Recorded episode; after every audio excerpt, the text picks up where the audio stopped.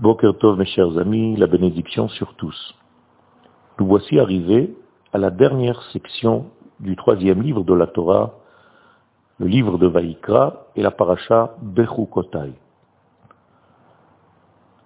La paracha de Bechukotai vient clôturer un processus triangulaire. La première étape était de révéler le peuple d'Israël en le faisant libérer d'Égypte pour que ce peuple, qui est le porteur du message divin dans sa nature propre, soit libéré. Au moment où le peuple d'Israël est libéré d'Égypte, c'est la parole divine elle-même qui est libérée d'Égypte. Le porte-parole libère la volonté divine et elle commence à se diffuser dans le monde.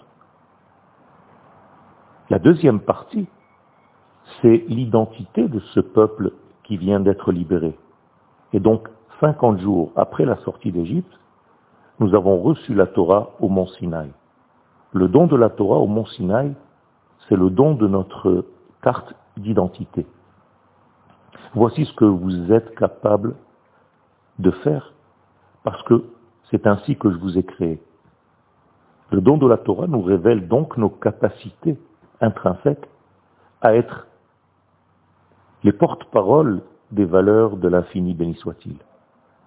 La troisième étape, c'est la nécessité de continuer ce lien d'une manière éternelle. Ce qu'on appelle en hébreu la Shechina, la présence divine, perpétuelle, continuelle, sans aucun arrêt.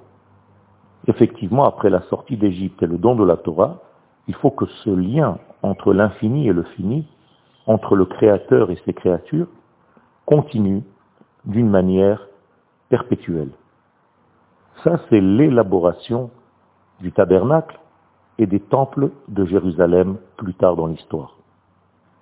Ce triangle réalisé, nous voici dans une promesse divine que ce monde dans lequel nous vivons peut devenir en fait le jardin d'Éden. L'homme, le premier homme, y était déjà dans ce jardin. Et donc c'est une promesse que le monde peut y revenir. Non pas après la mort, mais de notre vivant. Un monde où les pluies arrivent à temps, où l'abondance de la terre se révèle d'une manière extraordinaire, où la plénitude et la paix entre les nations s'établit. Il y a ici donc une promesse et un optimisme inhérent à notre paracha. Notre monde peut arriver à sa perfection, en tout cas à sa perfectibilité continuelle, celle qui voit le monde bénéficier de toutes ces valeurs telles que Dieu les a voulues au moment même de la création de ce monde.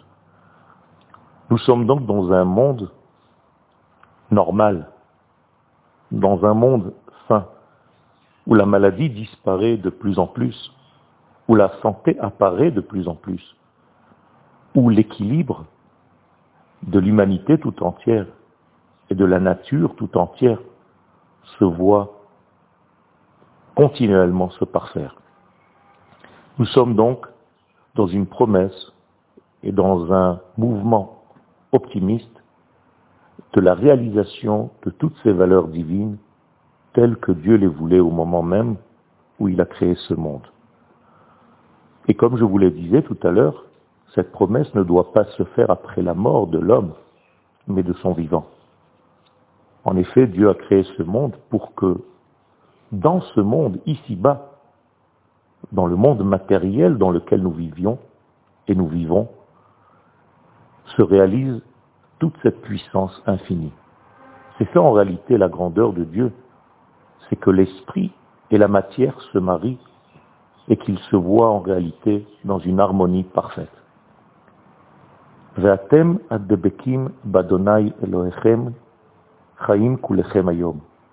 Si seulement vous étiez collés aux valeurs de l'éternel, eh bien je vous donnerai la vie aujourd'hui même dans cette opulence, dans cette abondance et dans ce degré ultime d'intensité de vie.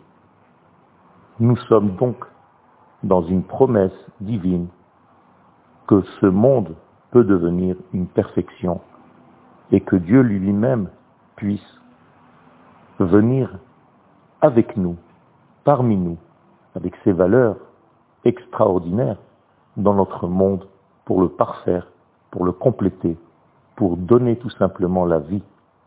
Je marcherai parmi vous et je serai pour vous l'éternel ici-bas dans notre monde. Puisse Dieu faire que cette réalisation, nous la voyons de nos yeux le plus vite possible. Une bonne journée à tous.